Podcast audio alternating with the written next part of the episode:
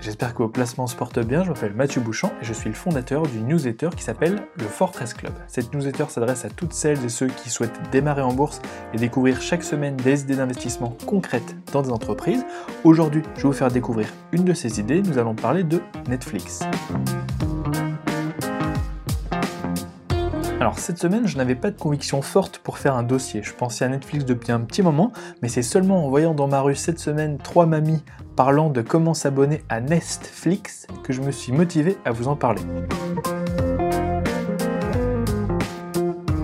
Alors tout d'abord, Netflix, c'est quoi? Netflix est spécialisé dans les prestations de diffusion en ligne de films et de séries télévisées en flux continu sous abonnement. Dit autrement, c'est du streaming payant.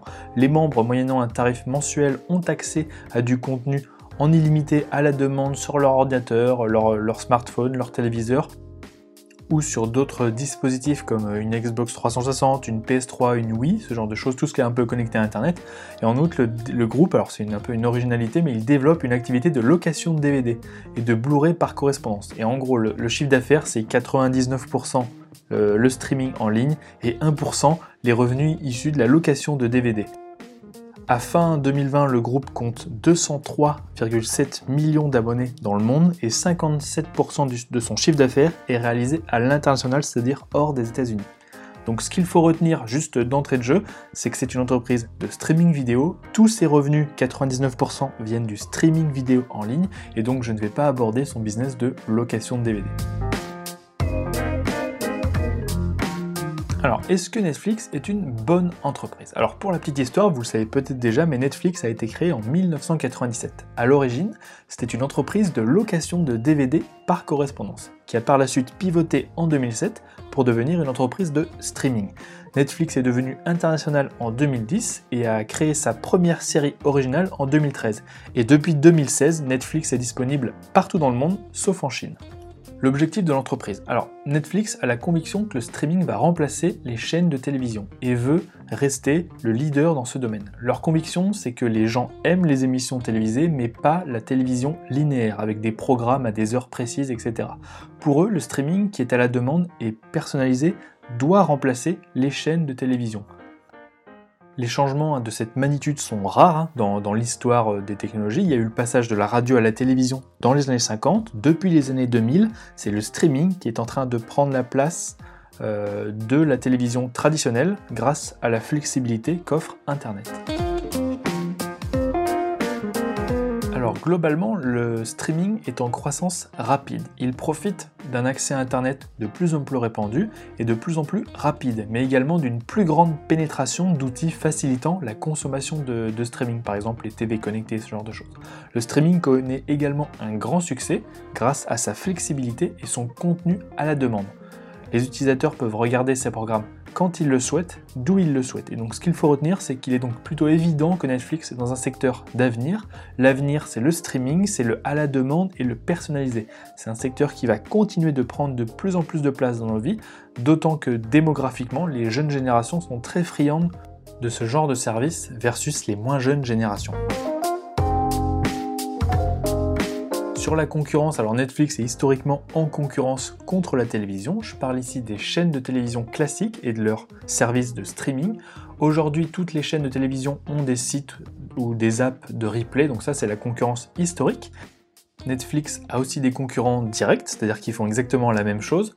Euh, je parle ici de toutes les plateformes de streaming qui fonctionnent sur le même modèle. Netflix reste pour le moment le leader incontesté, mais le secteur s'est étoffé récemment, euh, notamment avec l'arrivée de Disney ⁇ Warner Media, Discovery, etc. Netflix s'attendait à cette montée de la concurrence, c'est pour cette raison qu'ils ont bridé leur rentabilité pour investir et diversifier encore plus leur contenu. Dans l'article, vous verrez au passage, un petit schéma, c'est tous les concurrents de Netflix au niveau mondial. Donc il y a certains concurrents que vous connaissez, qui sont les concurrents américains, européens, il n'y en a pas tellement en Europe, mais au moins américains, et vous aurez quelques noms qui vous disent rien et pourtant ils ont 120 millions d'abonnés, par exemple Tencent Video ou Ikiwi, ça c'est des grands leaders chinois présents uniquement en Chine. Euh, dernier point sur la concurrence, alors en réalité, Netflix est aussi en concurrence contre tous les loisirs qu'on peut faire sur son temps libre. Ça peut être la télévision, bien sûr, mais ça peut aussi être regarder un DVD, un match de foot, lire un livre, jouer un jeu vidéo, surfer sur Internet, sortir avec des amis, euh, etc. Donc à ce titre, Netflix prend une petite part de votre temps de loisir et de votre argent et espère, grâce à son contenu de qualité, prendre une part plus importante de ce gâteau à l'avenir. L'autre point qui est important, c'est comment Netflix se différencie. Alors principalement grâce à son contenu. Netflix fait tout pour avoir du contenu exclusif et différenciant. C'est pour cette raison que Netflix doit investir sans cesse dans la production ou l'achat sous licence de contenu. Cependant, en fait, malgré du contenu dans tous les genres et pour tous les publics, les contenus ne sont pas forcément comparables. Vous pouvez faire 50 films de science-fiction dans l'espace, rien ne remplacera Star Wars. Et donc il est fort probable que dans le futur, les consommateurs ne soient pas abonnés à un seul et même service, mais à plusieurs en même temps, qui seraient complémentaires. Aujourd'hui, on peut dire que Netflix a une longueur d'avance d'un point de vue contenu, mais qu'il existe des concurrents très sérieux, je pense surtout à Disney.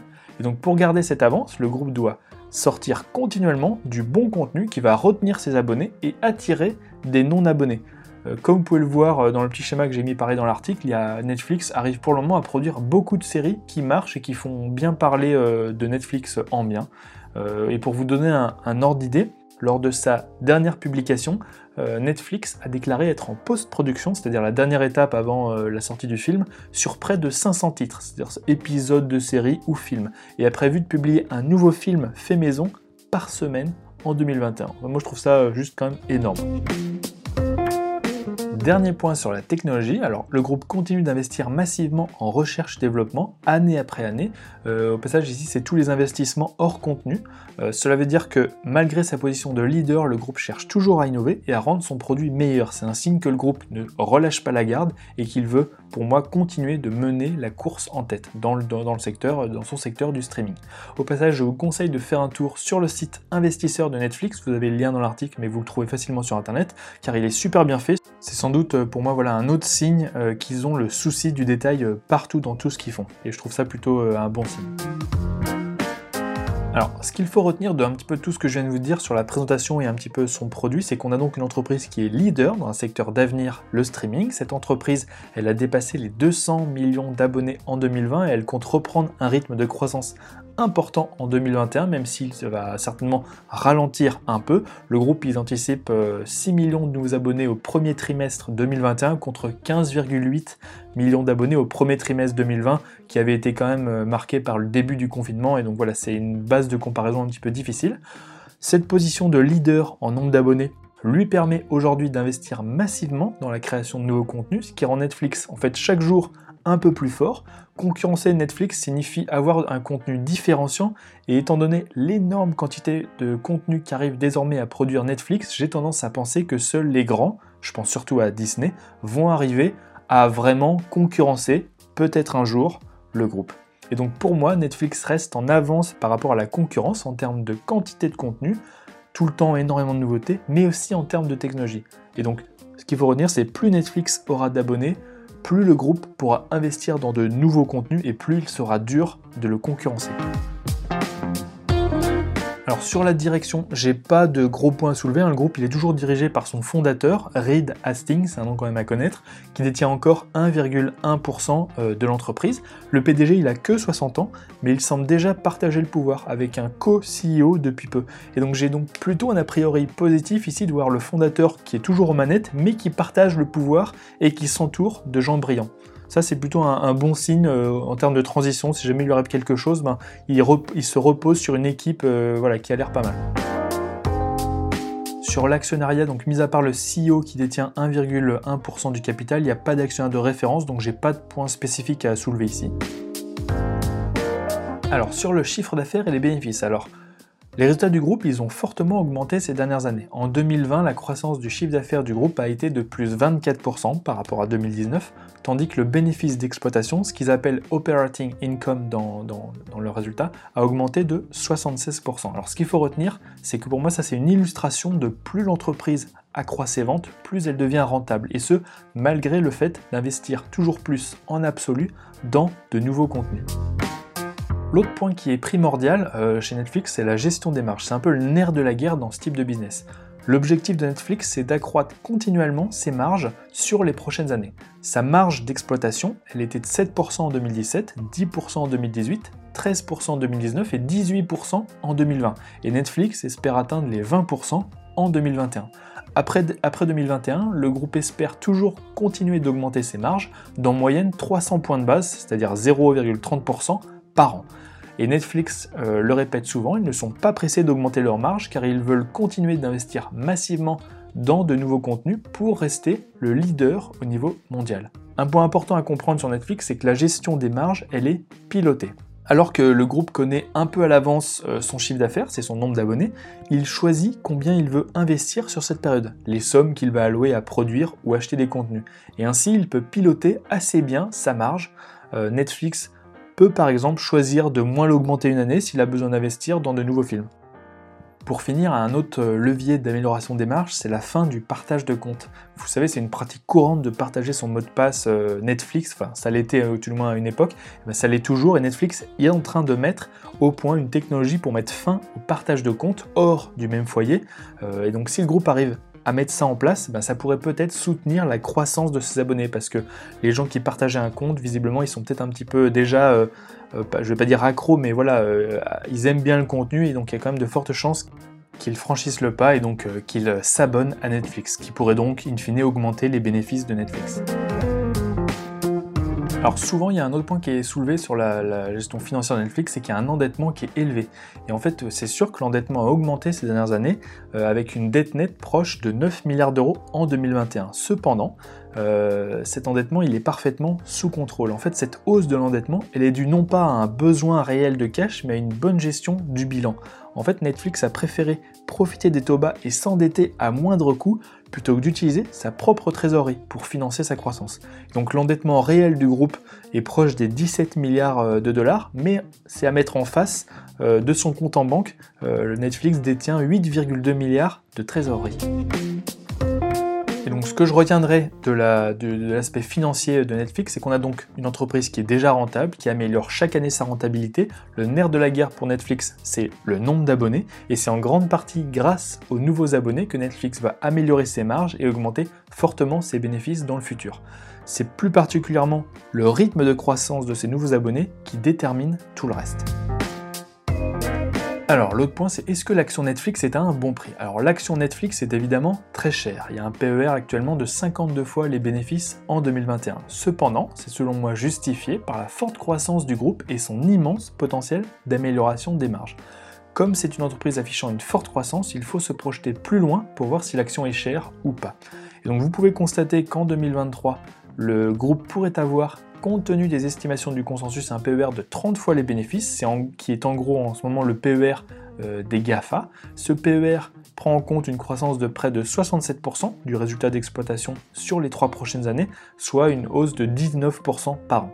Ce qui semble en réalité atteignable alors que ce même résultat d'exploitation, il a augmenté de 76% juste sur la seule année 2020. Et donc si l'entreprise arrive à surpasser les estimations de bénéfices du consensus ben, la valorisation actuelle du titre, elle pourrait être une opportunité. Donc ce que je retiendrai sur la valorisation, c'est que la poursuite de la croissance du nombre d'abonnés et surtout le rythme de croissance du nombre d'abonnés va être primordial pour l'action Netflix, avec un PER de 30 fois les bénéfices en 2023. Sur des estimations du consensus qui semblent prudentes, le titre ne paraît pas excessivement cher, alors que c'est une activité déjà rentable et en forte croissance, et que le groupe est en position de leader sur son marché. Sur le news flow, alors est-ce que Netflix va bénéficier d'un news flow positif sur les prochaines années? J'aurais tendance à dire que oui et non. Alors oui, car le marché de Netflix est porté par une tendance de fond, celle d'une croissance du streaming aux dépens de la télévision traditionnelle. Cette tendance ne va que s'accentuer dans le futur en raison de la démographie, mais aussi en raison d'une plus grande pénétration d'un Internet haut débit partout dans le monde. Dans ce contexte, Netflix a de fortes chances d'arriver à faire croître son nombre d'abonnés plus ou moins rapidement sur les prochaines années ou la prochaine décennie. Et donc l'autre point qui est positif, c'est que compte tenu de cette croissance du nombre d'abonnés, le groupe pourrait fortement augmenter ses bénéfices, en proportion bien plus que son chiffre d'affaires. Donc ça, veut dire des news flow positifs en provenant de ces résultats, donc ça c'est très positif.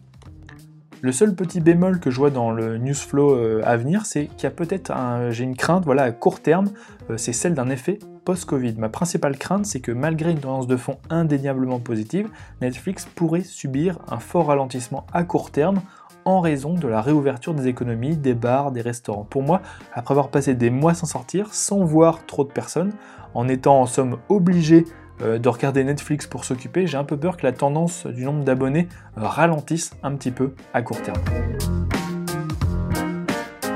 Alors, en conclusion, là je fais un petit, retour historique, mais HBO, qui a été euh, le précurseur de la télévision payante aux US, n'a jamais vraiment été inquiété par la concurrence. C'était le, précurseur et c'est celui qui a dominé le marché, et il n'a vu sa rentabilité que s'améliorer au fil des ans. Et donc j'ai tendance à penser euh, qu'il va se passer la même chose avec Netflix. Malgré le fait que Netflix vient de dépasser la barre des 200 millions d'abonnés, le groupe va continuer d'investir massivement dans des nouveaux contenus toujours plus variés afin de garder son avance sur la concurrence et toujours proposer des nouveautés à ses abonnés. Même si cette croissance pourrait ralentir un peu à court terme du fait d'un effet post-Covid, la tendance long terme reste très favorable au groupe.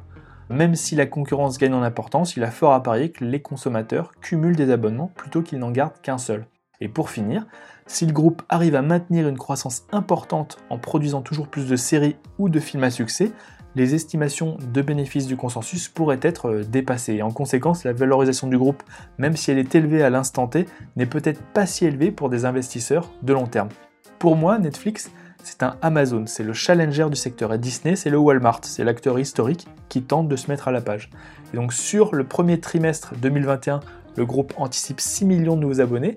Même si la vaccination a fortement progressé aux US, la situation n'avance pas aussi vite ailleurs dans le monde, notamment en Europe. Et quand on sait que 83% des nouveaux abonnés en 2020 ne sont pas originaires d'Amérique du Nord euh, pour Netflix, eh l'amélioration de la situation sanitaire aux US ne me rend pas inquiet sur Netflix. La croissance de Netflix est désormais principalement hors Amérique du Nord.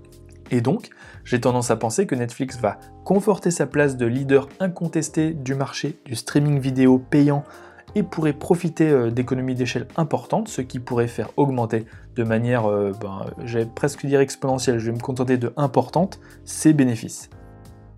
Si Netflix continue d'attirer un nombre toujours plus important de consommateurs grâce au renouvellement permanent de son contenu, ben, il est parfaitement possible que le cours de bourse touche les 700-800 dollars d'ici 3 à 5 ans, soit une hausse potentielle de 44%. Euh, d'autant que de nombreux brokers réputés ont des objectifs de cours importants. Morgan Stanley sont à 700 dollars, Barclays 650, Deutsche Bank 600, JP Morgan 685. Euh, Ces 750 dollars que je vous ai donné, la moyenne entre 700 et 800, qui correspondent à un doublement du bénéfice par action d'ici 2023, avec un PER de 40, ce qui semble voilà, euh, atteignable. Voilà, c'est tout pour aujourd'hui. J'espère que cet épisode ben, vous aura apporté quelque chose. N'hésitez pas à mettre un petit like si ça vous a plu ou à laisser un commentaire. Je suis preneur de vos retours. Moi, je vous dis à très vite.